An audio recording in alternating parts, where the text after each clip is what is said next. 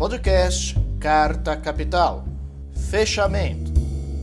Olá, bem-vindos a mais um programa Fechamento. Meu nome é Sérgio Lírio, eu tenho aqui na minha companhia André Barrocal, de Brasília. André. Oi, Sérgio, boa noite. Boa noite, Rodrigo, Thaís, pessoal que nos assiste. E também aqui o editor Rodrigo Martins. Rodrigo.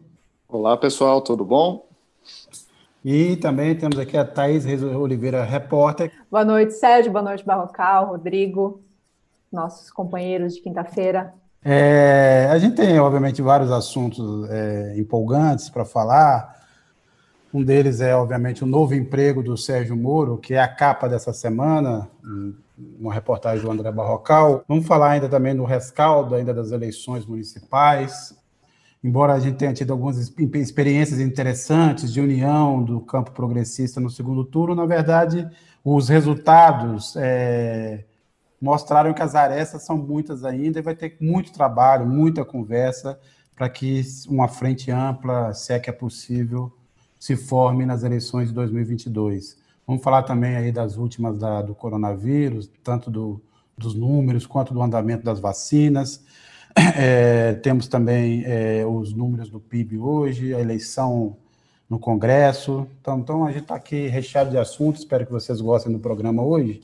Mas eu queria começar, na verdade, com um assunto que é o mais importante, vamos dizer assim, que é o resultado do nosso bolão da semana passada. Então, quem está nos assistindo e não acompanhou, a gente resolveu fazer um bolão é, para é, prever os resultados, aqui ninguém chuta, não, aqui todo mundo tem bola de cristal, prever os resultados do segundo turno em algumas capitais. É, e a gente agora tem um resultado aqui que foi computado pelo Kaká. Eu queria, antes de é, dizer o resultado. O Kaká que apostou no Crivella, hein? É, né, eu queria saber se alguém contesta o resultado, porque o Kaká é que fez a contagem final. Ah, tudo certo? Está valendo? Olha, eu preciso ver o resultado final para saber se eu peço recontagem ou não. Tá. E você, Barrocal, tudo certo? Tá tranquilo? Olha, eu acho que dessa vez passa. Tá certo. Então vamos falar, eu vou começar pelo final.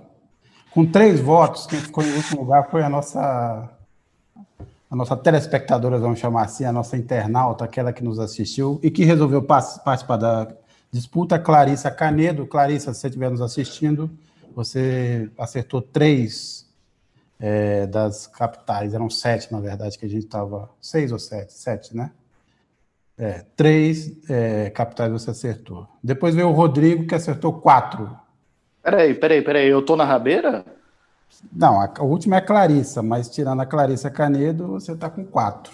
Eu tô igual o Russomano? Você, você, é, você apostou no Boulos e você apostou na Manuela, né? Foi o que fez uma, uma diferença importante. É, e depois eu e o André ficamos empatados com cinco, e a grande vencedora é a Thaís Reis Oliveira, que acertou seis das sete. Muito bem, Thaís, eu... parabéns. Parabéns. Você agora, de aqui, de, aqui, de aqui, daqui em diante, todas as perguntas que a gente tiver sobre o futuro, sobre o nosso futuro. Podem, podem fazer para mim. Com você. Não, eu parto de uma premissa muito simples, que é a, a, única análise política possível nesses tempos que a gente está vivendo é a análise pessimista. Então, infelizmente, tenho me guiado por essa premissa. Tá certo. Oh, mas isso não terminou aqui, não. Eu pedi recontagem na Vila Quaquá, hein? Vamos ver. Na Vila Quaquá o Boulos ganhou, não é? Nem na Vila Quaquá, vamos ser sinceros. Não, o Boulos ganhou, o Boulos ganhou em algumas regiões importantes, recuperou Sim. levemente alguns espaços na periferia, e isso são, é coisa a ser saudada, a gente vai falar disso daqui a pouco. Aliás, vamos dizer que a gente está falando da eleição, é, Rodrigo, você que fez essa reporta a reportagem essa semana, é, justamente eu abri esse programa dizendo que é, teve, tiveram algumas novidades, né? Quer dizer, a, o, é, as lideranças, por exemplo, que apoiaram o Boulos e a Manuela Dávila em, é, em, em, Porto Alegre, o Boulos em São Paulo, então nós estamos falando de Ciro, Marina, é, Lula, Flávio Dino, foi, foi um movimento importante e empolgou muito, muita gente, abriu, abriu a possibilidade, olha, a conversa está reaberta.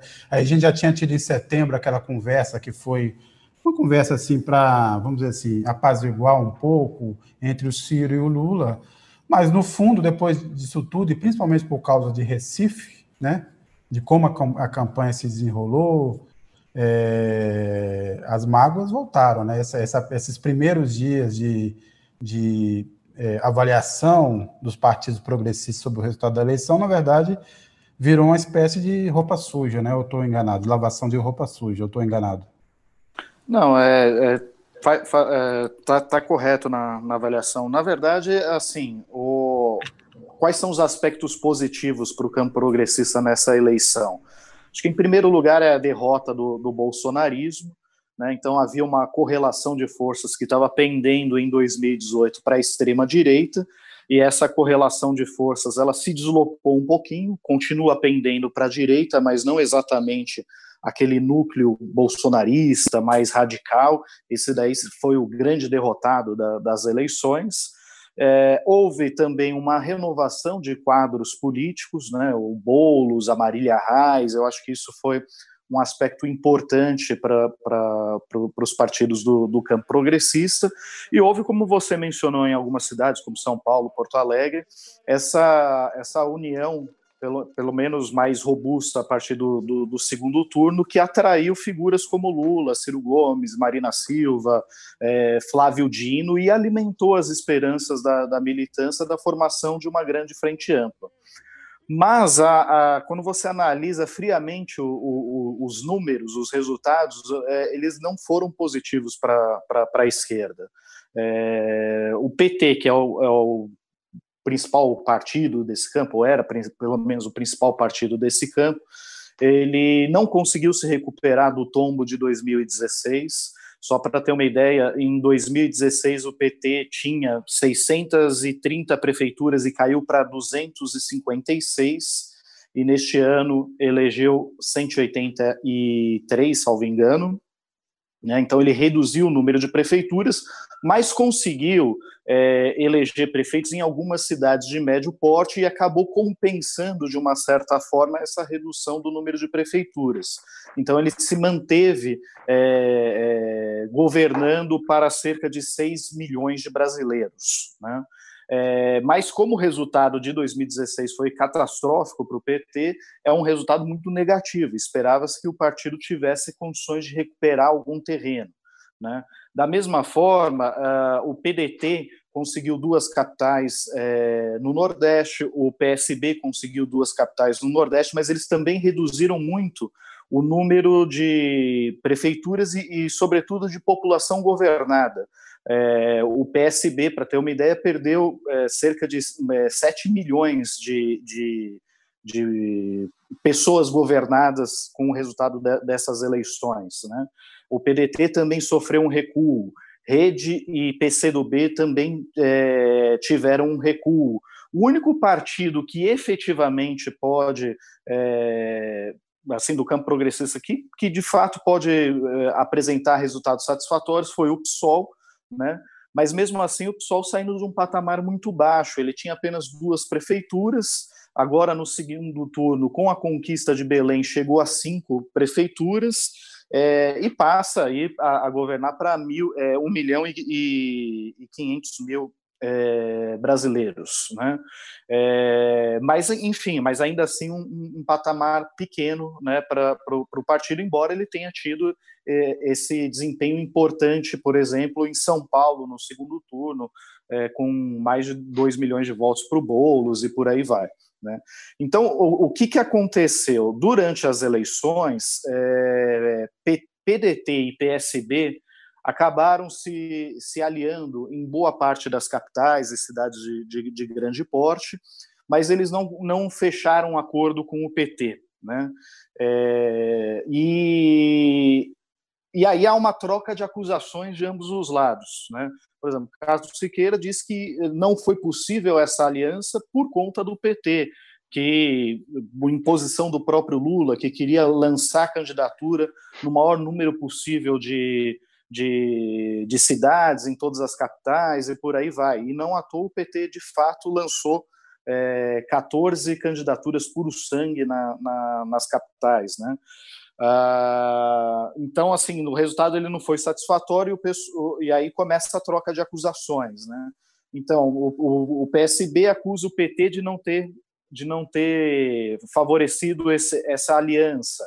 É, o Carlos Lupe do PDT também diz que o PT ele é tem uma visão hegemônica, exclusivista, é, diz que o PDT ele é muito bom para apoiar o PT, mas nunca é bom o suficiente para receber o apoio dos petistas. Né?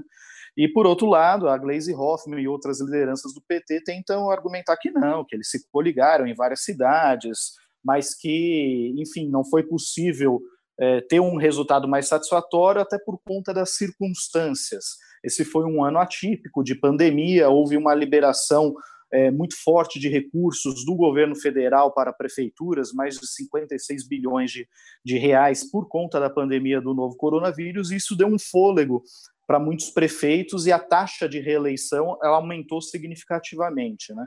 Acho que 63% dos prefeitos conseguiram se reeleger, lembrando que quatro anos atrás foi cerca de 45%. Né?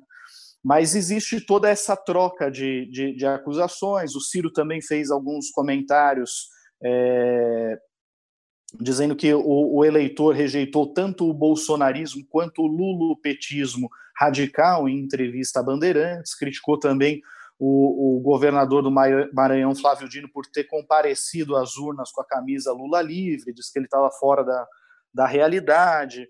Isso gerou, despertou uma reação muito enfurecida por parte da militância petista nas redes sociais.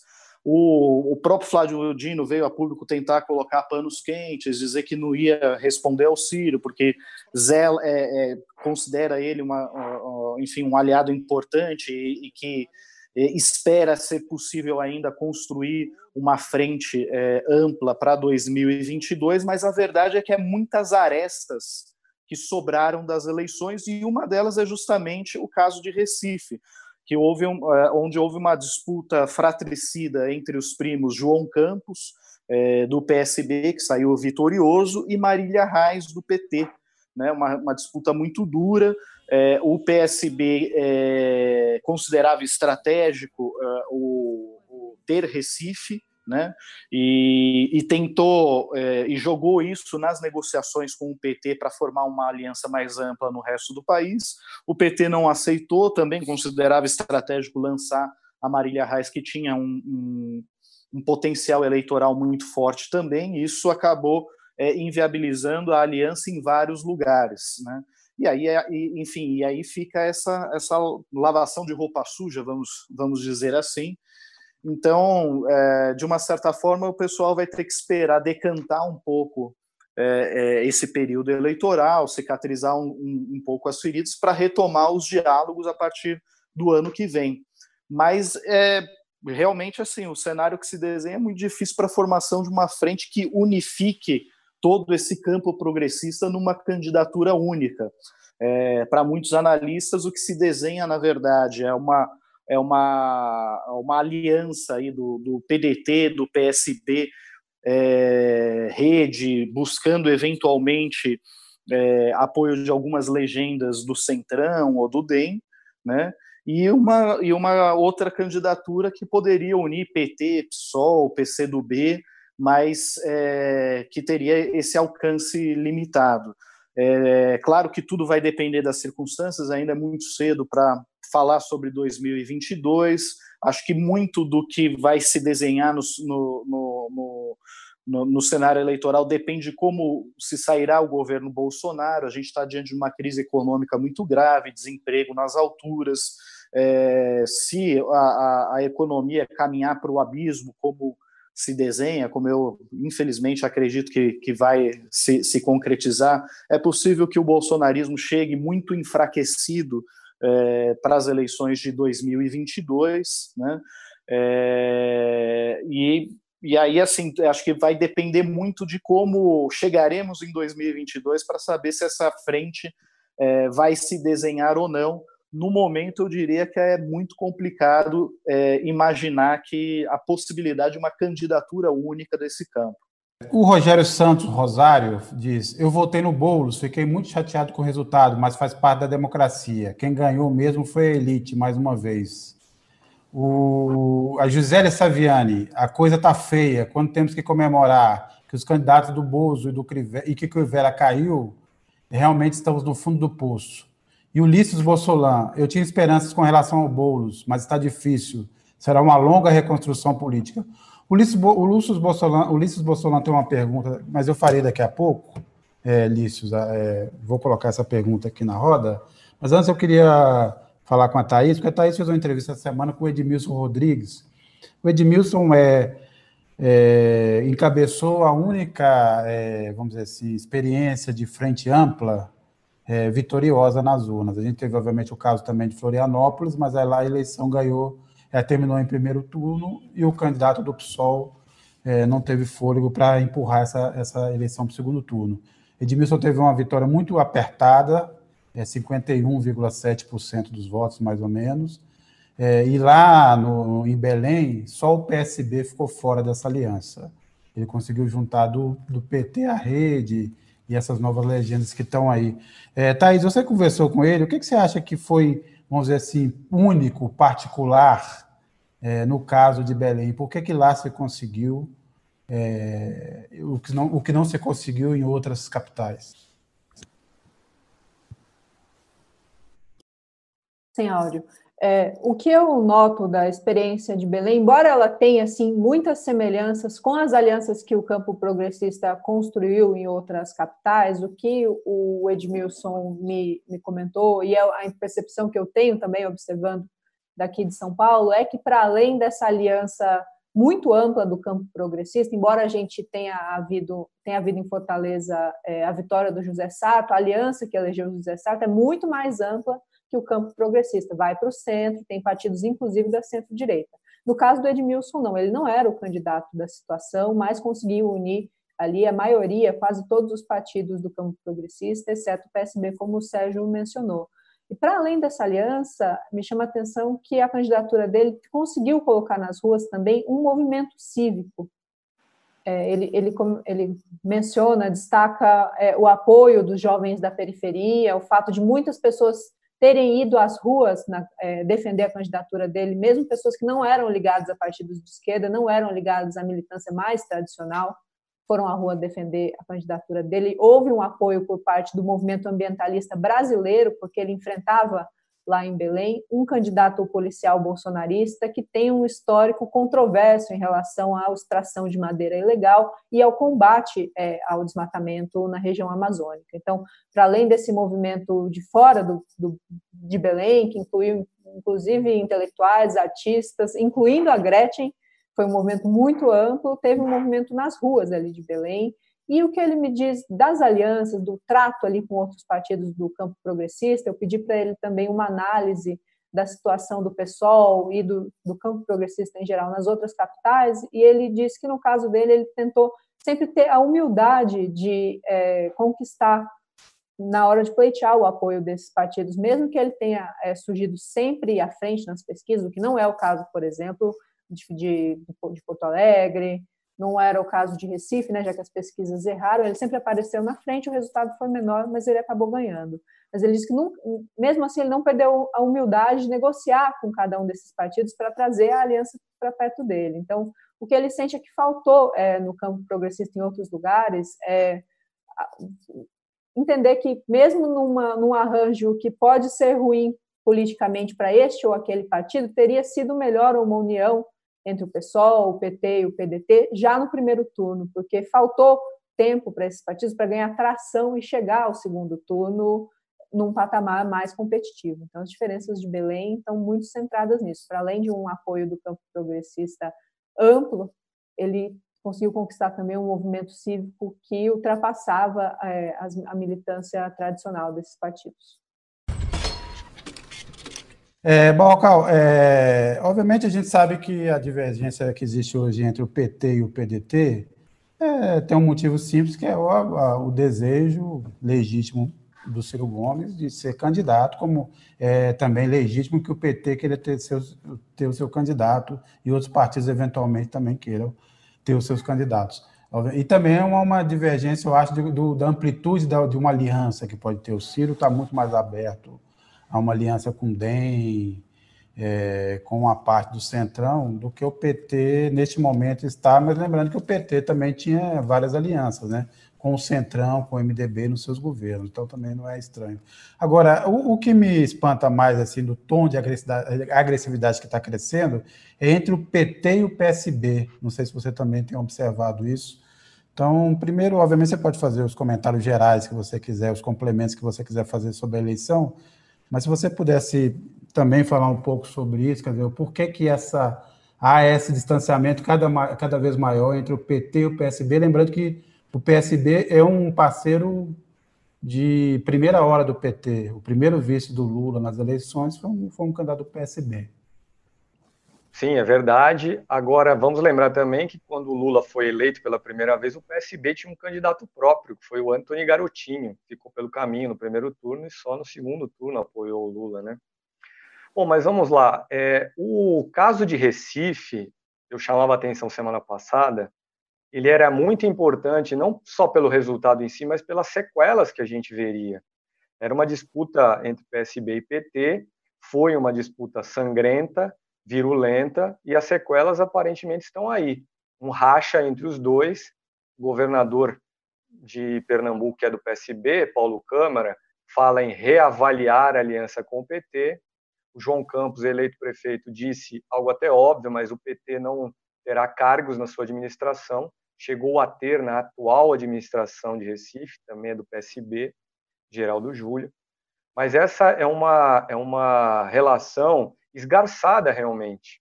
Eu lembro que em 2018, o PSB, o presidente do PSB, Carlos Siqueira, ele, o plano A dele era lançar candidato a presidente Joaquim Barbosa, ex-juiz do Supremo como o Joaquim Barbosa, é, que aceitou o namoro inicialmente, mas no final das contas refugou de sair candidato, o PSB acabou ficando solto e, de alguma forma, aproximou-se do PT, e a relação lá em Pernambuco foi fundamental para essa aproximação. Mas o que está claro desde 2019, desde o início do governo Jair Bolsonaro, é que o PSB prefere uma aproximação com o PDT de Ciro Gomes. Então, o que a gente vê hoje, chegando ao resultado global das eleições municipais de agora e tentando projetar algo para 2022, tentando tomar pistas agora.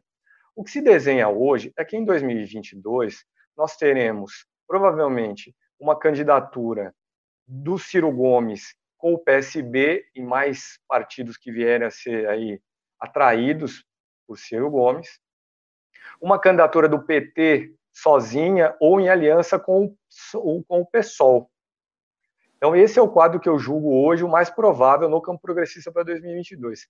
Duas candidaturas, Ciro com o PSB, PT talvez com o PSOL, mas talvez até sozinho PT, talvez sozinho o PSOL. Mais pistas da, da eleição de agora para 2022. O sentimento anti, o sentimento antipolítica tão marcante em 2016, ele deu uma refreada agora. Apesar de a gente ter visto algumas candidaturas de delegados dando trabalho nesse segundo turno. O delegado de Vitória ganhou a eleição contra o candidato do PT. O delegado bolsonarista de, de Fortaleza, ele deu uma, um suadouro no José Sarto que nenhuma pesquisa captava. Foi uma eleição dura. A vitória do Edmilson Rodrigues do PSOL lá em Belém também foi uma vitória suada contra um delegado. Aliás, em Fortaleza não era um delegado, era um capitão. É, agora, de novo, pistas sobre 2022. Isso tudo determina o quadro para 2022? Não. Em 2016, o bolsonarismo não existia, embora existisse o sentimento antipolítico. Em 2018, Bolsonaro quase ganha a eleição no primeiro turno. Em 2016, em São Paulo, o PSDB ganhou de lavada no primeiro turno com João Dória Júnior. Em 2018, Geraldo Alckmin, padrinho de João Dória Júnior, teve 5% estonteantes, 5% dos votos na eleição para presidente de 2018. E, a, embora, sobre o bolsonarismo, embora eu concorde com a avaliação, até baseada em fatos, né, de que houve uma não vitória, uma derrota do presidente, também não se pode tomar essa derrota agora como uma fraqueza dele, Bolsonaro, na eleição de 2022. Porque em 2022 será ele em pessoa a ser votado, não será um candidato apadrinhado por ele. E ele, Bolsonaro, tem carisma, goste ou não, um carisma dentro de uma parcela da população, e isso tem chance sim de empurrá-lo para uma candidatura competitiva. Eu acredito que ele terá uma candidatura competitiva sim, a menos que a economia degringole completamente a partir de 2021 e chegue assim em 2022. Ah, ele tá, tá, estando no poder com toda a máquina ele tem e realmente esse carisma, ele obviamente é, deve chegar com uma candidatura competitiva. O que eu acho que essa eleição mostrou num determinado ponto é que realmente o sentimento não só da antipolítica, mas do aventureiro, do, da, da nova política. Então, assim, o, o, tamanho da derrota do novo, o tamanho da, derro, da derrota do PSL, que tinha uma. É, o, disputava com, com o PT o maior fundo eleitoral, isso tudo é significativo. O Bolsonaro, em 2022, para ser competitivo, provavelmente vai ter que se comportar um, diferentemente do que o Bolsonaro de 2018. Terá que ser, imagina, um pouco mais contido, um pouco mais ligado a essa base é, eleitoral clássica. É, me parece que é um, é um fator que, que entra nesse jogo. Houve realmente uma volta aí da, da uma certa normalidade da política. Mas, como bem lembrado também por você, Barrocal, a eleição municipal não determina o futuro. Você citou alguns casos, eu vou citar um caso antigo de 2002, quando o Serra concorreu com o Lula. A, a, a aliança do Serra era tão ampla, o Serra defendia a permanência do PSDB no governo, e eu me lembro que os analistas políticos diziam que o Serra é, tinha um apoio de mais de 4.400 prefeitos pelo país.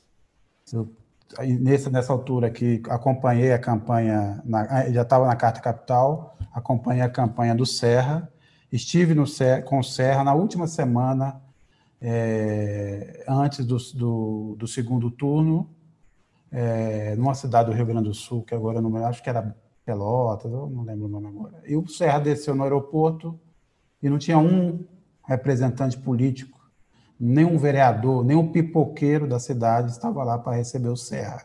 Faltavam três dias para a eleição, o Lula já tinha uma vantagem grande, e, ou seja, esses 4.400, esse apoio, essas grandes alianças, no fundo, é, tem uma influência relativa nas eleições.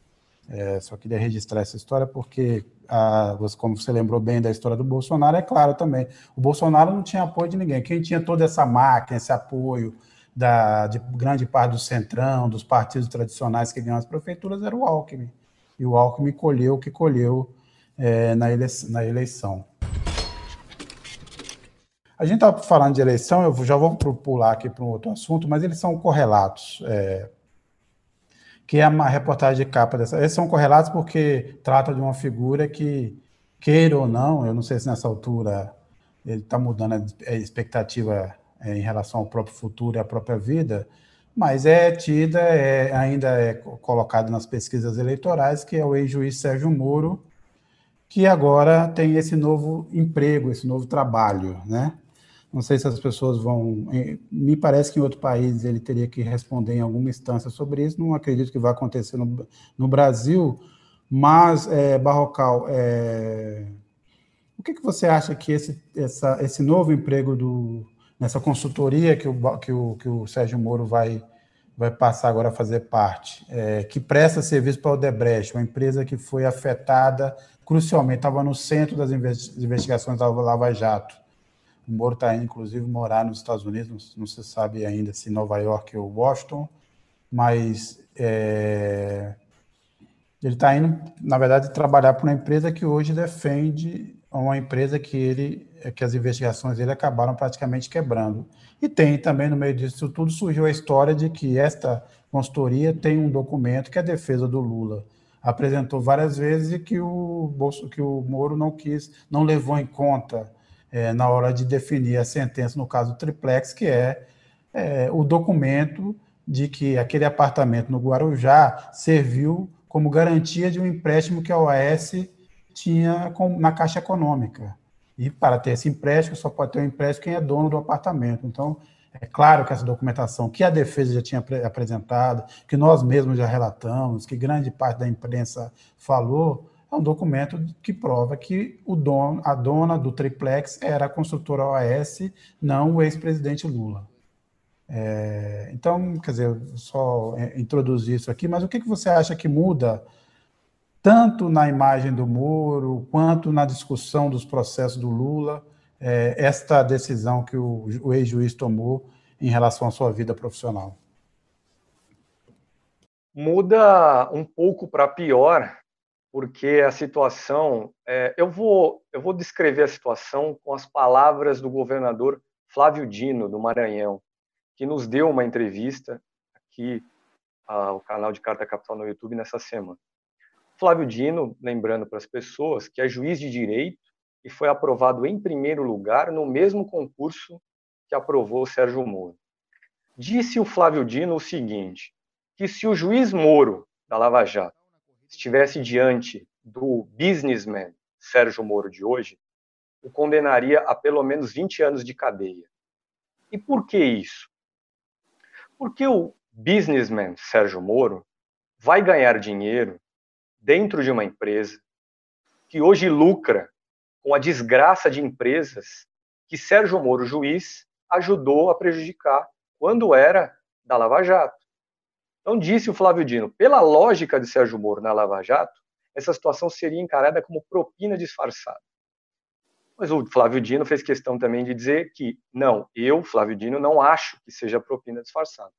Mas o então juiz Sérgio Moro certamente encararia o fato dessa maneira. Então, é uma situação constrangedora para o Sérgio Moro. Só que existe uma enorme boa vontade com ele ainda por parte de vários segmentos da mídia embora também essa boa vontade tenha diminuído muito desde o início das divulgações de suas conversas secretas no tempo da Lava Jato, com Deltan Delagnol, divulgações aí pelo Intercept Brasil. Então, é um episódio que ajuda a machucar um pouco mais a imagem do Sérgio Moro. Agora, do ponto de vista das consequências concretas dessa decisão dele de tornar-se sócio de uma consultoria americana. Veja só que surpresa, é uma consultoria dos Estados Unidos. O deputado Paulo Teixeira, do PT de São Paulo, pediu para a Procuradoria-Geral da República investigar essa sociedade, porque ele, Paulo Teixeira, desconfia do seguinte: olha, o Moro tem um monte de informação privilegiada, reunida no tempo da Lava Jato, e pode usar essas informações agora para ajudar os clientes da sua consultoria. O Moro diz: olha, existe uma cláusula que me impede de atuar em casos envolvendo empresas que foram é, objeto da minha magistratura no passado. Mas quem garante que ele, Moro, não vai sentar numa salinha, portas fechadas, e soprar uma informação qualquer que possa vir a beneficiar, por exemplo, a Odebrecht? A Odebrecht, que é uma dessas clientes da consultoria aí agora, da qual o Sérgio Moro faz parte. Há uma outra consequência. Qual é? A OAB de São Paulo, através do seu Tribunal de Ética e Disciplina, mandou uma notificação para o Sérgio Moro aí essa semana. Dizia a notificação, lembrava a notificação o seguinte: membros da OAB estão proibidos de fazer campanha de seus próprios serviços, fazer propaganda dos seus próprios serviços. Isso é uma regra da OAB. Ninguém vê advogado fazendo propaganda na televisão aí de que tem um escritório, isso é proibido pela ordem. Outra proibição: empresas de consultoria não podem prestar serviços advocatícios, porque serviços advocatícios são uma exclusividade de membros da Ordem dos Advogados do Brasil. Essa consultoria a qual Moro se juntou agora, o nome dela é Álvares e Marçal, ela prestará serviços advocatícios, porque contratar uma pessoa com o, o acúmulo do Moro, com o conhecimento do Moro, pode dar um pouco essa impressão, olha, ele tem conhecimento jurídico é, conhecimento jurídico que ele colocará à disposição dos clientes da sua consultoria. Então, essa notificação enviada pela OAB Paulista para o Moro alertava: olha, existem essas duas vedações, e se o senhor incorrer na violação de uma delas, dá para a gente tomar alguma medida judicial cabível. E agora, chegando no último ponto aí de consequências. Casos do Lula no Supremo Tribunal Federal, por exemplo, ou em outras instâncias do Judiciário.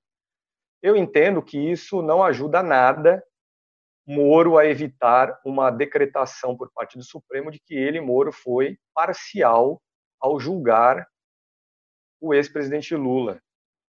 Agora, o Supremo tem esse caso para decidir já faz dois anos, desde novembro de 2018, que existe um habeas corpus da defesa do Lula lá no Supremo. E até hoje o tribunal continua enrolando. Está na dependência, esse julgamento para ser retomado, de uma, de uma devolução do processo por parte do juiz Gilmar Mendes, que foi quem, em dezembro de 2018, pediu vistas do caso. Pedido de vistas é, vamos esperar mais um pouco para eu examinar o processo. O Gilmar Mendes disse recentemente que ele vai devolver o processo só no, só no ano que vem, porque é preciso esperar os ministros poderem se reunir pessoalmente, fisicamente de novo no Supremo, o que não tem sido possível em função da pandemia. Seria necessário, segundo Gilmar, Gilmar Mendes, essa reunião presencial, porque esse é um caso delicado aí para se decidir. Então esse é o quadro. E só para chegar aí no Moro, a gente falou inicialmente de eleições. Sérgio Moro é uma pessoa que tem o seu nome cotado para ser é, candidato a presidente da República em 2022. Ele, em 30 de outubro, almoçou com o Luciano Huck em Curitiba. O Luciano Huck, que é uma pessoa também que pode vir a ser candidato. Os dois conversaram sobre a eleição de 2022 e até circulou depois aí que poderia nascer uma chapa com o Huck na cabeça e Moro vice. O presidente da Câmara dos Deputados, Rodrigo Maia, interpretou essa decisão do Moro de entrar no mundo dos negócios como praticamente um adeus à candidatura presidencial dele em 2022. Mas será isso mesmo? Acho que a gente vai ter que esperar mais um pouco para ver o que fará daqui em diante o businessman Sérgio Moro. Agora, Barrocal, o, nessa altura do campeonato, o único não, é, não, deixa de ser um apoio importante por conta da posição que tem. Obviamente, a gente sabe ainda, por exemplo, que a Globo também, aparentemente, continua bem humorista, bem lavajatista. Mas pensando nos poderes é, da República, o único que se mantém aí ainda no discurso de defesa da Lava Jato é o, o Luiz Fux, presidente do Supremo. A pergunta que eu faço é a seguinte: é, com esta, esta no, esse novo lance, que, é, que, obviamente, por exemplo, abre oportunidades para a PGR é, fazer, reforçar a interferência, não a interferência não, foi a, a decisão que tomou de pedir, de controlar ali a Lava Jato, as investigações. Você acha que esse apoio do Fux hoje seria suficiente para manter ainda alguma, alguma força de pressão política da Lava Jato em Brasília ou, ou não será? Sim, é, existe condição do Fux, na, na, qualidade de presidente do Supremo, interferir no, no, rumo de algumas decisões, no rumo do debate público, porque ele, na qualidade de presidente do Supremo, tem o poder colocar ou não em votação certos casos, ele tem o poder de manifestação pública, e manifestações públicas sempre, de alguma forma, influenciam a visão da sociedade sobre os acontecimentos, mas não é um poder ilimitado, é um poder, inclusive, limitado pelos próprios colegas de Supremo. Existe uma ala do Supremo bastante refratária hoje à Lava Jato. A Lava Jato é um, mais ou menos um fantasma do que já foi no passado, mas o fantasma está aí pairando ainda. Ele não está é, definitivamente enterrado debaixo da terra, não. Enterrado debaixo da terra é bom também. Não está sepultado sob a terra. Né? Não foi, não foi exorcizado, né? Agora, a Thaís fez uma entrevista com o Cristiano Zanin Martins, que é advogado do Lula. É, ele, obviamente, Thaís, ressalte alguns outros pontos, mas teve um que, ele me, que é interessante, ele chamou a atenção, é o seguinte, o argumento do Moro para dizer eu tenho um negócio que me. Que, é, eu tenho aqui uma cláusula que me impede de atuar nos casos é, é, onde, eu, onde eu atuei com as empreiteiras, né, onde eu magistrei, tomei decisões judiciais contra as, as empreiteiras, mas o fato é que é, o dinheiro entra num caixa só. É o mesmo argumento, inclusive, que ele lutou, usou contra o Lula e vários. É, tinha um dinheiro da corrupção, entrava num caixa único é, Caixa 2, é, não, não importa, era tudo corrupção. É o mesmo caso da empresa que está trabalhando. Lá, existe um carimbo, esse dinheiro aqui é da Odebrecht, esse dinheiro aqui é da OS, então você não vai receber. Está escrito lá, este dinheiro da Odebrecht, o Moro não pode pegar. Naquele, quando sair o salário dele lá no, no Olerite. Vai ter um dinheiro especial. Ele vai receber em Mumbuca, talvez, né, Rodrigo? Ele recebe em Mumbuca, que aí não tem o risco. É, Ou em camisas é um... do Maradona. Ou em camisas do Maradona. Quer dizer, tirando isso, Thaís, o que mais você ressaltaria da entrevista do Zanin? Zanin, eu, eu, eu queria explicar um pouquinho melhor esse, esse ponto, é, Sérgio, porque a ida do Sérgio Moro para Álvares Marçal tem duas inconsistências algo irônicas, né? Uma é a tese do Caixa Geral, que serviu não só para condenar o ex-presidente Lula, como vários outros é, implicados na Lava Jato, e outro que o Barrocal mencionou anteriormente, que é ele se vale agora de um, de um, de um documento né, que, ao, ao menos até agora, não foi apresentado na íntegra a ninguém para assegurar que a ida dele para uma consultoria que ganhou uma fila de clientes por conta da Lava Jato é, é, é, tem lisura, enfim, não tem nada de legal com isso. Mas na época da, da Lava Jato, ele negou que a defesa do ex-presidente Lula apresentasse, não deu valor nenhum a um documento é, timbrado pela própria Álvares Marçal que assegurava que o apartamento, o triplex no Guarajá, pertencia, na verdade, à OAS. Ele ignorou esse documento e outros documentos apresentados pela AIM ao longo do âmbito da Lava Jato, e numa perspectiva geral da defesa, não, não só do Cristiano, não, não atribuindo a ele, mas da defesa do presidente Lula, essa ida do Moro para uma empresa norte-americana que tem em seu quadro de funcionários pessoas que já trabalharam na NSA, no Departamento de Justiça americano, no FBI, reforça um pouco as teses que a defesa do ex-presidente vinha levantando, vinha levantando muito antes até de Moro ter aceitado um cargo no governo Bolsonaro, né, que ele teria relações controversas, talvez espúrias com agentes americanos e que estaria agindo politicamente na Lava Jato porque havia outra coisa assegurada para ele depois do fim da operação. A ida dele para Álvares Marçal é, comprova essa tese, mas eu concordo que com o Barrocal que do ponto de vista jurídico das implicações que o presidente Lula ainda tem que enfrentar na justiça, esse fato muda um pouco, não muda muitas coisas, porque a ação que julgaria a suspensão do Moro ainda está parada, não existe nenhuma previsão é, factível de quando ela vai ser retomada. Eu acho que nesse sentido é, ela não atrapalha e é, é um pouco o que a defesa do ex-presidente Lula tem imaginado também. Mas de qualquer maneira, a, a vinda do a, esse novo emprego do Moro reforça é, ideias e teses que a defesa apresentava sobre ele já há muito tempo. Então de qualquer maneira, coloca em xeque a atuação dele na Lava Jato. Como o Zanin bem resumiu, é, a, a, ida do Moro para Álvares e Marçal não passa no teste da Lava Jato.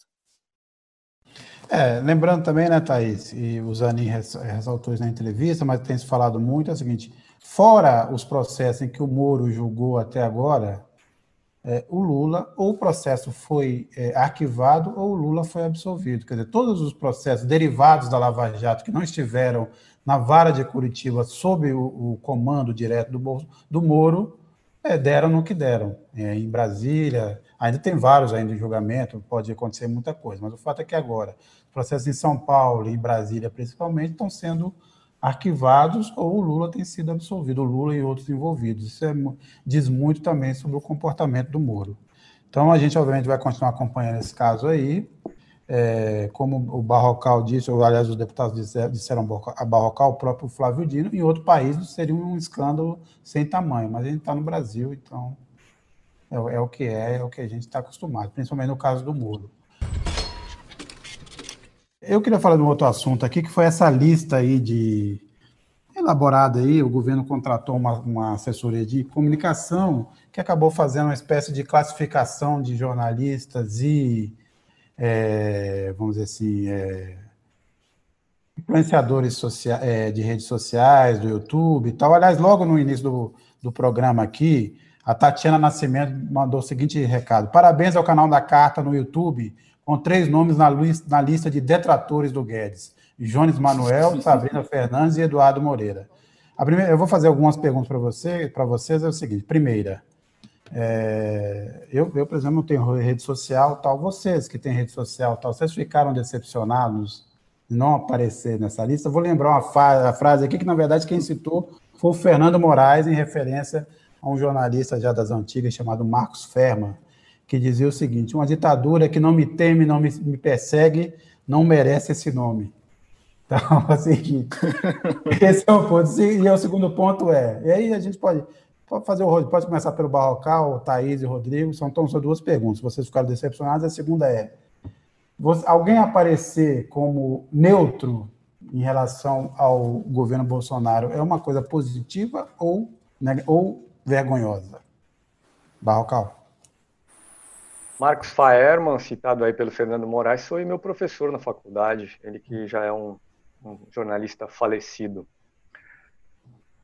A, bom, a julgar pelo nosso, pelo nosso trabalho aqui, foi de fato surpreendente a ausência de nós quatro nessa lista de detratores do governo, lista que tem em mãos Paulo Guedes, né? Porque o nosso trabalho é um trabalho crítico em relação a esse governo, ponto de vista da economia, nós somos particular, nós somos críticos adicionalmente, porque o Paulo Guedes defende uma política econômica neoliberal que nem mesmo o FMI defende mais. O FMI, vou lembrar, vou mencionar o seguinte: essa semana o FMI, no mesmo dia, no mesmo dia que se soube da lista dos detratores, nós vamos contar aqui para as pessoas, graças ao repórter Rubens Valente, repórter que eu conheço pessoalmente aqui em Brasília, repórter que escreve para o UOL, foi muitos anos da Folha de São Paulo. No mesmo dia dessa reportagem do Rubens, o Fundo Monetário Internacional divulgou um relatório sobre o Brasil.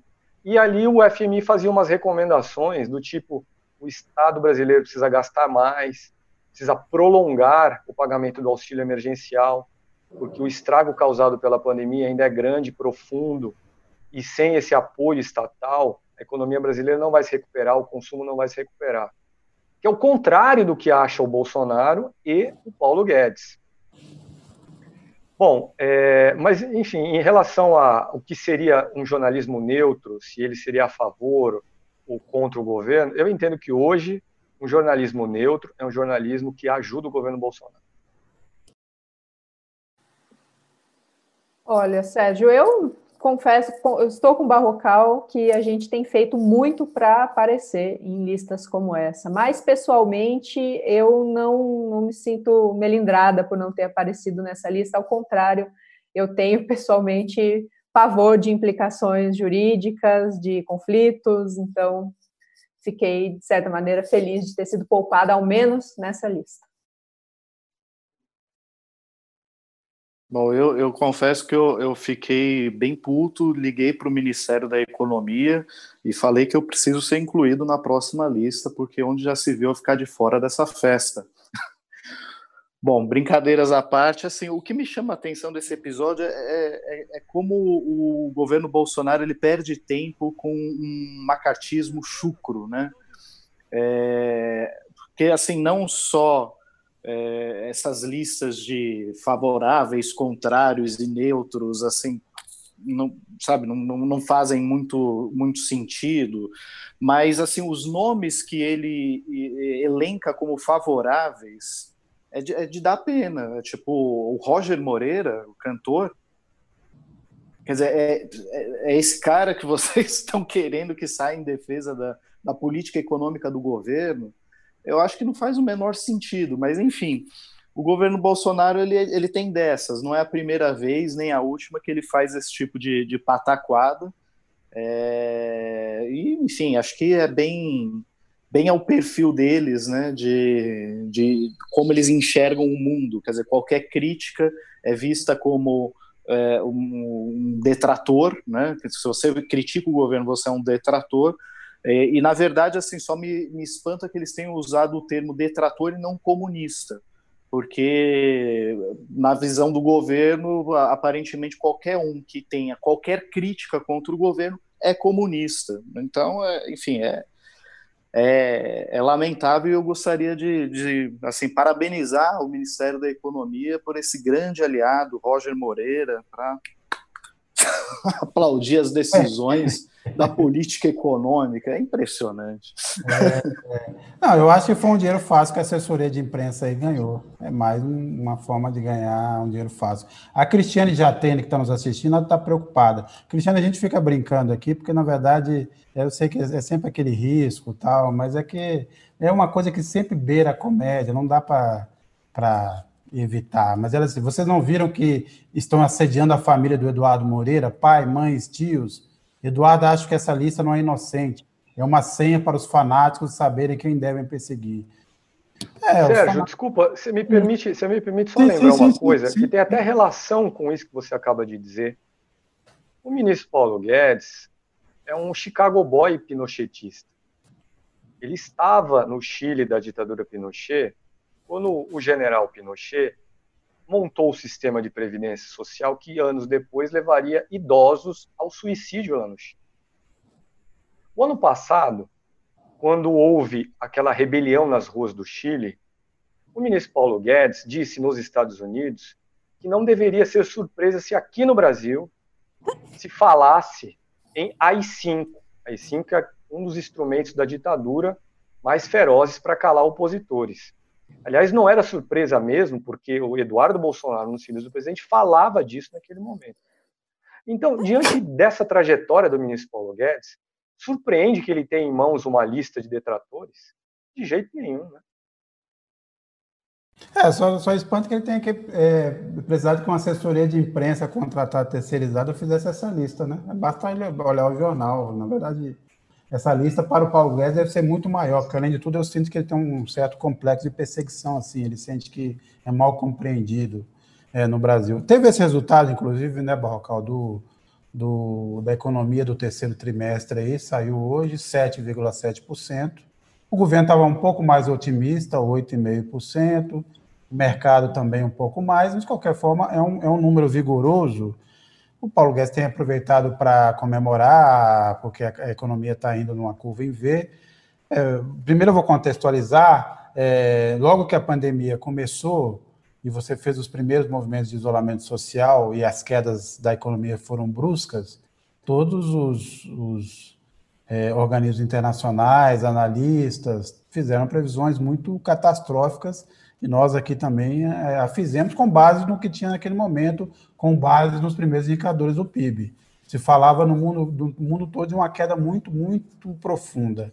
Aí você começou a ter a recuperação na China, depois você teve o relaxamento na Europa, uma queda que agora, na verdade, eles estão voltando atrás de algumas medidas de isolamento social, mas você teve um relaxamento, você teve também um comportamento surpreendente da é, mostrou, na verdade, que a economia está muito mais informatizada, vai ser muito mais ligada é, online do que a gente imaginava. Então, tanto no Brasil quanto, quanto no resto do mundo, é, os mecanismos de venda online funcionaram muito bem. Você teve, obviamente, um derrame de dinheiro em todos os países, né?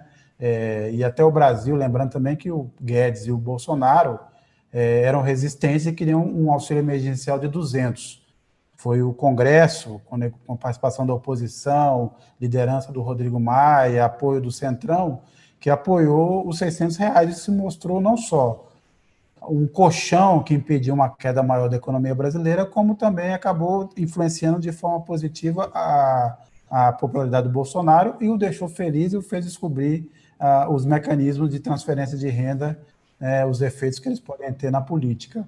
É, então, obviamente, é, a queda do PIB brasileiro, como a queda, a queda do PIB mundial, será menor do que estava se prevendo, mas ainda será grande. Agora, isso não, não, não reduz em nada os desafios que vêm pela economia pela frente. Até o próprio FMI que você está citando, e agora, na verdade, mais recentemente ao CDE, é, faz uma conta simples. Eu, eu, queria só explicar aqui, antes de passar para você, Barroca, uma coisa simples porque quando você vê é, é, é, esses movimentos, eles se dão assim: você teve uma queda brusca, e aí você tem uma, uma, uma recuperação. Quando você está comparando com o número anterior, que foi muito ruim, a queda, a, a progressão é muito mais expressiva. Né? Então, o que, que vai acontecer? Quanto mais rápido, quanto menor for a queda do PIB brasileiro esse ano, menor será o crescimento do ano que vem, vis-a-vis comparado aí os dados de cada momento. Tanto, por exemplo, saiu dados da, da indústria. A indústria que vinha numa recuperação de 9, depois 7, 6, cresceu 1,5 neste, neste, neste trimestre. É, ainda uma fase de recuperação, mas teve essa queda. Então, assim, números estão melhores, mas os, na verdade você já está vivendo um quarto trimestre de muita incerteza. Então, é, olhando esses dados, um, é, é, isso, repito, não elimina a incerteza, mas dois, é, você acha que reforça a posição do Paulo Guedes nesse momento, no jogo político, pensando tanto na sucessão na, na Câmara, como é, e, no, e no Senado, quanto nas pressões do Centrão para ter mais cargos no, no governo? reforça em termos relativos, porque permite a ele que diga, como aliás ele fez hoje, o Brasil está em plena recuperação. Então esse discurso ele poderá manter e, e dizendo isso, ele se ele continua em condições de manter um certo cacife perante o presidente Jair Bolsonaro. Agora, como você lembrou, Sérgio, esse é um crescimento ilusório. A pandemia bagunçou a economia no mundo inteiro, então esses números, eles não dizem muita coisa. No segundo trimestre, por exemplo, do primeiro para o segundo trimestre, nós caímos 9,7. Foi no fim do primeiro trimestre que a pandemia foi declarada mundialmente. O primeiro trimestre termina em março, a pandemia foi declarada pela OMS, uma pandemia mundial, dia 11 de março. E agora, no, do segundo para o terceiro trimestre, nós crescemos 7,7%. Veja que nós crescemos menos do que caímos no segundo. E aqui eu começo a relativizar, então, essa possibilidade de Paulo Guedes usar os números da economia a seu favor. Vamos tomar as previsões do mercado financeiro. Mercado financeiro que é aquele grande oráculo dos neoliberais que tomam conta aqui do poder em Brasília, no Congresso, no governo. O mercado financeiro consultado toda semana pelo Banco Central prevê que este ano nós vamos cair 4,5%. Essa é a previsão dessa semana, divulgada antes do resultado de hoje do PIB no segundo do terceiro trimestre. Repito, 4,5% de queda. Para o ano que vem, qual é a previsão do mercado financeiro? Crescimento de 3,4%. Ou seja, é um crescimento insuficiente para repor os estragos desse ano. E se a gente considerar o crescimento previsto para 2022, que é de 2,5%, nós veremos que nesses dois últimos anos de governo Bolsonaro, o crescimento da economia terá sido suficiente para zerar a perda de 2020 e acrescentar ainda algo entre 1 e 1,5%. Esse ritmo de 1, 1,5% é o mesmo que a gente vê desde 2017. O Brasil cresceu 2017, 2018, 2019 no ritmo de 1, 1,5%. No início de 2020, antes da pandemia ainda, o resultado do Brasil tinha sido muito ruim. E isso tudo é obra da atual política econômica. Então, a posição do Paulo Guedes hoje é uma posição frágil, embora ele tenha aí esse número do divulgado hoje para poder empurrar como um resultado positivo, assim como tem também números divulgados na semana passada de geração de emprego ter assinada. De julho até outubro, o governo registra um total de um milhão de empregos formais, empregos novos com carteira assinada. Mas também durante a pandemia nós vimos uma, um, corte grande de, de, de, empregos. Então também são número, números ilusórios. O fato é que a gente só vai poder entender mesmo qual é a situação a partir de janeiro. É, lembrando, né, Barrocal, que isso está reforçando o discurso daqueles que defendem austeridade fiscal, o corte dos incentivos, então tudo caminha para não ter mais o auxílio emergencial. Nesse, semestre, nesse trimestre agora a gente vai ver o real efeito também do corte do auxílio de 600 para 300, o desemprego, apesar dessa geração de, de, de, de, vagas, continua crescendo, porque você também tem aquela história do, do sujeito que estava no desalento, que deixou de procurar emprego, ele sai da estatística, se ele vê alguma reativação do mercado, ele volta a procurar emprego e ele engorda de novo as estatísticas. Muitos economistas preveem ainda uma, um risco de, de a gente chegar a um desemprego na, na faixa de 18%, que no caso dos mais jovens já beira os 30%, nós vamos ter isso e mais ainda a promessa de uma política, é, a volta do teto de gasto, que vai é, é, obrigar o governo a fazer um grande ajuste no ano que vem. Então, eu, nessa altura, não sou um economista, mas acompanho com quem eu converso, concordo com quem acha que essa previsão do mercado de 3,4% para o ano que vem é muito otimista e repete o que acontece todo ano. Todo ano, os agentes do mercado financeiro e o governo projetam um crescimento extraordinário, vão ajustando isso trimestre a trimestre, lá na ponta não é o que se vê. Né? Lembrando que é, é, prometiam grandes momentos em 2017, não aconteceu, em 2018 não aconteceu, em 2019 não aconteceu, em 2020 tem esse fenômeno da pandemia e a gente ainda vai ver é, os resultados aí pela frente. Por falar em pandemia, eu já emendo aqui, pergunto primeiro para a Thaís e depois para o Rodrigo. É, nós voltamos também a viver essa semana uma espécie de novo, de uma espécie, é, vamos dizer assim, mais uma, uma batalha da guerra da vacina. O Ministério está ali decidindo o que vai comprar. O ministro Pazuello disse que o Brasil tem de duas a três vacinas, que deve começar a vacinar no próximo bimestre, talvez no, no fim do, do primeiro trimestre. Aí o Dória hoje recebeu mais insumos da Coronavac e disse: por que, que nós vamos esperar março se nós podemos é, vacinar em janeiro? É, o mundo todo já está comprando estoques é, grandiosos. Eu vi esses dados esse dia, se eu me lembrar aqui. O Canadá já comprou seis vezes, é, já encomendou uma quantidade de vacina seis vezes maior do que a sua população. Eu vi hoje que o Portugal já garantiu o estoque para a, a, população local ser vacinada e uma primeira dose, uma segunda dose. Os Estados Unidos já tinham comprado um estoque imenso. Obviamente terá uma corrida por, essas compras, né? Não é a capacidade de, a capacidade de produção da indústria não será suficiente. Então, Thaís, começando por você, depois o Rodrigo, que são os que aqui acompanham com mais, vamos dizer assim, atenção, tem feito mais reportagens a respeito. O que, que a gente pode esperar de fato em relação à vacina no nosso pobre caso aqui do Brasil? Olha, Sérgio, diante das reviravoltas envolvendo disputa entre governo e, governa e governadores, é, envolvendo é, a escolha dessas vacinas, o, o Ministério da Saúde anunciou recentemente que não tem condições de adquirir, por exemplo, uma das vacinas que está em fase bastante avançada de estudos, que é a da americana Pfizer, em parceria com a Biotech, que é uma startup, é uma empresa jovem da Alemanha. Essa vacina é, mostrou 95% de eficácia. Quando você tem em Oxford, por exemplo, novos testes que mostraram que a vacina de Oxford tem uma eficácia bem menor, de 67%, embora seja ainda importante, essa vacina precisa ser armazenada é, numa temperatura muito baixa, de cerca de sete, menos 70 graus Celsius. O SUS, segundo Pazuello, não tem condições de armazenar essa vacina o suficiente, então, ao menos por hora, a vacina da Pfizer está descartada. E eu, é, hoje foi, tem um anúncio, que é um anúncio mundial, que serve como um exemplo interessante para a gente comparar a situação do Brasil com a situação de países que têm levado a sério a busca pela vacina. A Inglaterra, o ministro o Premier Boris Johnson anunciou hoje que vai começar na segunda-feira que vem, daqui a poucos dias, uma campanha de vacinação em massa com a vacina da Pfizer. Cerca de 800 mil doses serão enviadas para a Inglaterra nos próximos dias.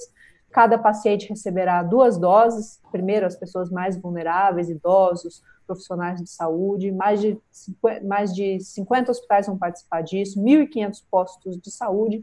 É o país é, da Europa, da América, que é o primeiro a começar uma campanha de imunização de fato em massa.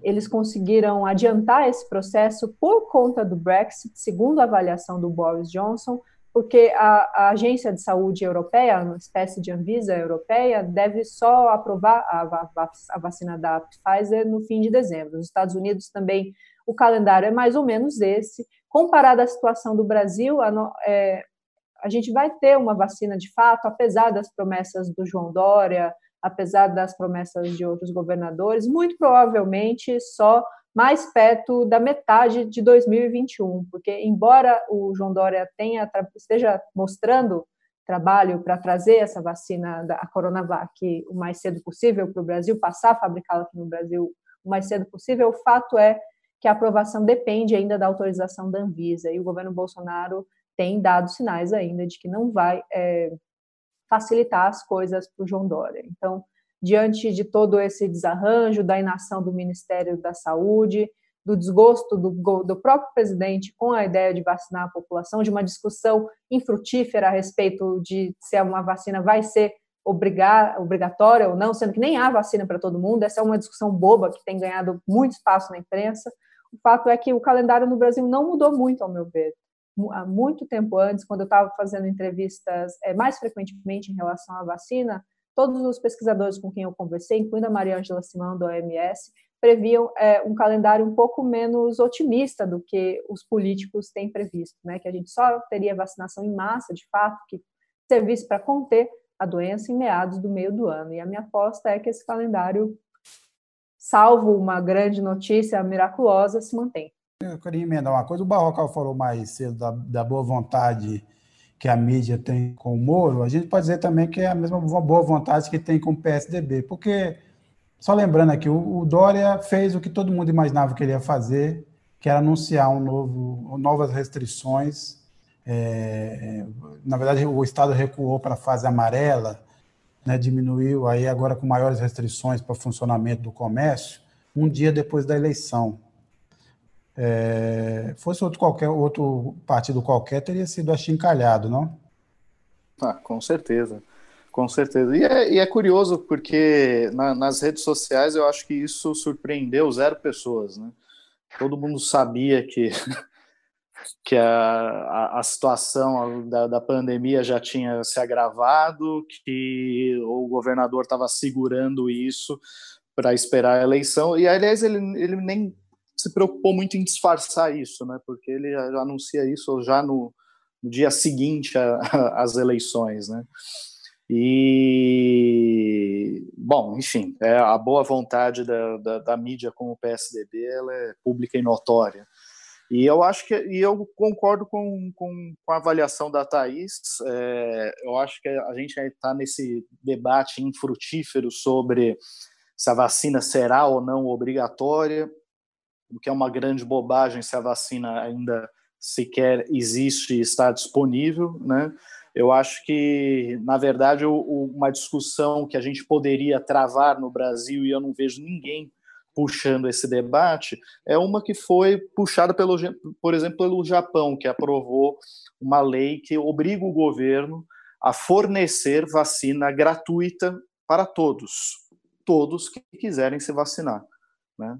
É, esse é o grande nó. O, é, é, aqui você não, assim, quem é que vai cobrar do governo Bolsonaro é, que haja vacinação gratuita para todos aqueles que queiram se vacinar? O governo não tem contratos que, que garantam a quantidade suficiente de doses de vacina para imunizar toda a população e ninguém está de fato cobrando isso. Aliás, o governo sequer apresentou um calendário de vacinação, né? É, só diz e repete isso há muito tempo, que primeiro serão os profissionais da saúde, depois os grupos vulneráveis, mas e aí, quando exatamente? Né? Qual, é, qual é a data, qual é o calendário? E o, ninguém, ninguém cobra isso, ninguém sabe disso. É, então, assim, realmente a gente está numa situação de deriva, né? É, e enquanto os, os, países, como países que foram já mencionados, como Reino Unido, Rússia, Canadá, já estão ali fazendo seus estoques e muito perto de iniciar a vacinação da população em geral, né? não só dos grupos vulneráveis. Começa pelos grupos vulneráveis e já avança para a população como um todo. A gente sequer tem a, a, a confirmação de quantas, quantas doses de vacina estarão disponíveis para a população se vacinar e alguma, algum dispositivo que obrigue o governo a fornecer isso gratuitamente para todos aqueles que desejam se vacinar. Então, acho que a discussão da obrigatoriedade ela é infrutífera. Eu acho que a gente devia avançar é mais por uma discussão desse tipo, né, de, da obrigatoriedade do governo oferecer a todos aqueles que é, desejam se vacinar. A Juliana Oliveira. Sérgio, desculpa, não, Sérgio, deixa eu acrescentar umas informações sobre o PSDB. Acrescente, acrescente. O partido que mais perdeu prefeituras na eleição municipal desse ano foi qual? Foi o PSDB. Ele perdeu umas 250 prefeituras. E outra coisa, outra informação. O PSDB tinha um prefeito de capital uma das capitais mais populosas, que disputou a reeleição esse ano. Nelson Marquesan Júnior, em Porto Alegre. E ele foi surrado mais ou menos do mesmo jeito que o Crivella no Rio de Janeiro.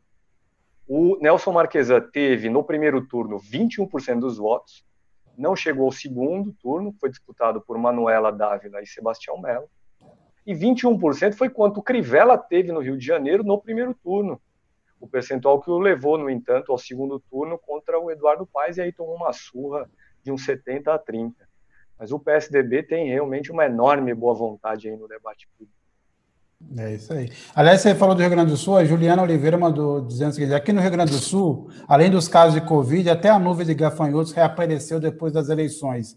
Aí eu pergunto, Juliana, as, nuvem, os gafanhotos estavam torcendo para o Melo ou para a Manuela? Eles adiaram essa, essa, invasão em nome de quem?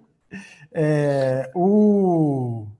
É, o Denilson Sancho, mas a notícia mais recente é que vai ter uma vacina com aprovação emergencial em dezembro de 2020. 2020. Denilson, mesmo se tiver isso, quer dizer, você tem todo, primeiro você tem todo um protocolo e uma, é, na verdade, um cronograma de, de vacinação, né? Tem um, primeiro chega os primeiros lotes, vão para os profissionais de saúde, vão para alguns grupos de risco, né? O, aliás, o governo federal, inclusive, já fez esse cronograma. Na primeira fase, inclui também os indígenas. É, e depois você tem um tempo de produção das coisas. É, esses lotes que estão chegando no Brasil, por exemplo, chegou um lote de Coronavac. É suficiente para uns primeiros testes, uns primeiros voluntários, toda a área da saúde. A produção em si, a quantidade de produção que vai precisar. Dizer, o, o governo federal, por exemplo, está falando em 240 milhões de doses, que é o que eles pretendem comprar. Até isso está em fase de produção chegar, leva um tempo. E talvez esse cronograma. O que a gente viu, por exemplo, inclusive no auxílio emergencial, se depender do Pazuelo, é, a gente pode esperar, inclusive sentado, pode esperar que esse cronograma se atrase bastante, né? Tem um atraso significativo. Então, não é entre o início, a aprovação e o, a, a, disponibilidade de fato da vacina, também tem um gap que é natural. Tem a ver com isso, com a capacidade de, capacidade de produção e de distribuição desse, desse conteúdo. Então, é, é ainda um longo, um longo caminho. Na área de cultura, essa semana, o, o pessoal lá, na verdade, o, o, o, JB Medeiros fez uma matéria interessante, porque o MASP, é, na verdade, o MASP tinha uma pretensão maior em relação a essa exposição, mas a pandemia é, é, proibiu, mas eles estão tirando, na verdade, é, dos cofres e tal, é, todos os quadros da coleção que, que, ele tem lá do francês Edgar Degas, é, que foi comprada pelo Pietro Maria Bardi logo no início do MASP, comprou por uma bagatela, são obras hoje grandiosas, e o MASP tem uma das maiores coleções do mundo, se não a maior, do Degas no Brasil, que era um grande especialista de desenhar, de desenhar bailarina. Ele tinha uma obsessão com bailarinas, né? Ele fez cerca de 600 quadros, um terço foram desenhos é, e variações. Ele também fazia esculturas, então tanto esculturas quanto alguns, algumas pinturas dele tratavam das bailarinas no tema. Isso, inclusive, tem uma discussão ética e moral a essa altura do campeonato sobre a produção do Degas. Quem vai explicar um pouco para a gente sobre isso é o JB. JB, diga aí. O Museu de Arte de São Paulo abriu uma portentosa exposição com obras do artista francês Edgar Degas. O Degas foi um artista da virada do século XIX para o século XX que produziu uma, uma obra obsessiva em torno de alguns temas, como, por exemplo, a, as bailarinas, os balés femininos na, na Europa. É, o MASP, por uma ação da sua origem, da sua curadoria original, de Pietro Maria Bardi, possui 76 obras de Degas, o que é uma das coleções mais raras da, da arte desse período e desse artista. Só existem quatro no mundo desse porte. E havia 14 anos que essas obras não eram mostradas na sua, na sua inteireza, na sua completude.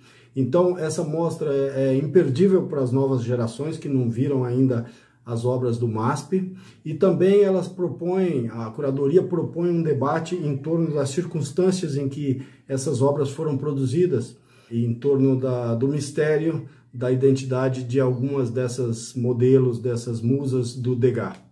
Então essa exposição é imperdível.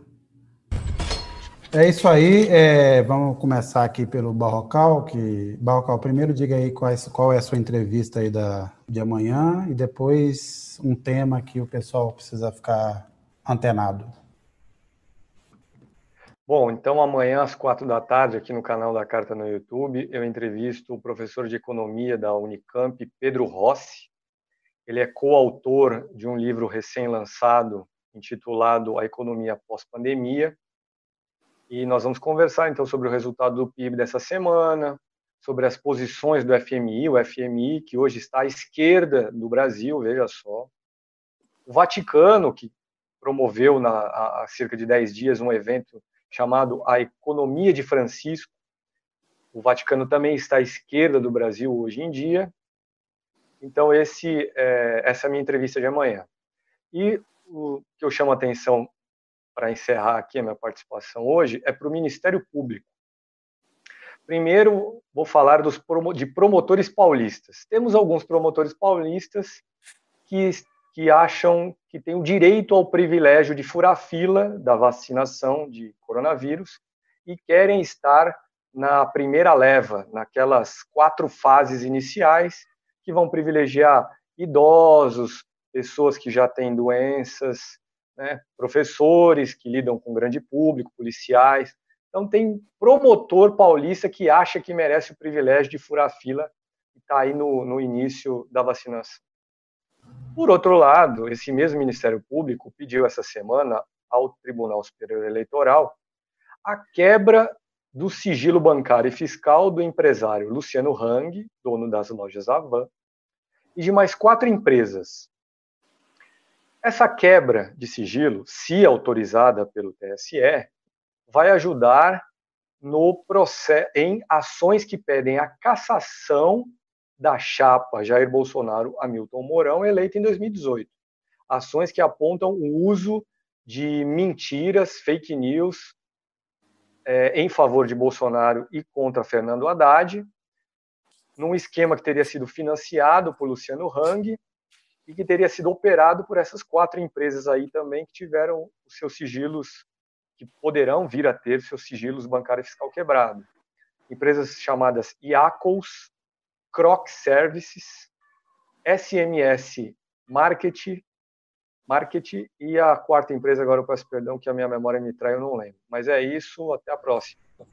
É, antes de passar aqui para o pessoal, só é, acabou de sair aqui que o Joe Biden anunciou há pouco, é, via Twitter, que os Estados Unidos vai garantir a vacina gratuita para todos os habitantes do país. Então, não será cobrado, porque lá também havia esse risco de é, ir para o sistema privado e, o, e, os cidadãos terem que pagar. Ele anunciou que a vacina lá vai ser é, gratuita. É, Thaís, Sérgio, amanhã a Agência Nacional do Petróleo vai realizar uma sessão para apresentar a oferta das empresas que ela recebeu para exploração de, blo de blocos de petróleo e gás na Amazônia. E porque essa questão já é palpitante por si, é um assunto que merece atenção por si só, mas, para além desses blocos estarem sendo oferecidos para iniciativa privada, eles fazem fronteira, segundo um estudo de uma ONG chamada 350.org, fazem fronteira com 47 terras indígenas, incluindo rios, incluindo áreas é, reservadas. Estou é, curiosa para saber quem são essas empresas, o que exatamente elas apresentaram como propostas para adquirir é, esses leilões e também para entender qual vai ser é, a reação da sociedade, dos movimentos ambientalistas à venda desses blocos. Certo. Senhor Rodrigo? Bom, é, eu chamo atenção para o aumento do desmatamento na Amazônia, que no último ano aí teve um aumento de 9,5%, o maior, a maior taxa dos últimos 12 anos. E por incrível que pareça, o general Hamilton Mourão, vice-presidente da República e chefe do Conselho Nacional da Amazônia, declarou solertemente que poderia ter sido pior. Eu, eu não vejo como, mas tudo bem. Eu lembro aqui, primeiro que na segunda-feira eu vou entrevistar, na verdade, uma parceria que a gente fez no primeiro turno e vai repetir agora com a o site A Terra, a Terra é Redonda e com a Fundação Sérgio Miranda, um debate sobre os resultados do segundo turno. E vai estar nessa, nessa discussão o José Disseu, a Jandira Fegário, o Marcelo Freixo e o Antônio Neto, do PDT. E eu vou mediar essa mesa segunda-feira, às 19 horas. E até a próxima, pessoal. Muito obrigado mais uma vez. Até a próxima. Tchau, tchau, Até gente. mais, pessoal. Bom fim de semana. Tchau, tchau, gente. Até a próxima. Podcast Carta Capital.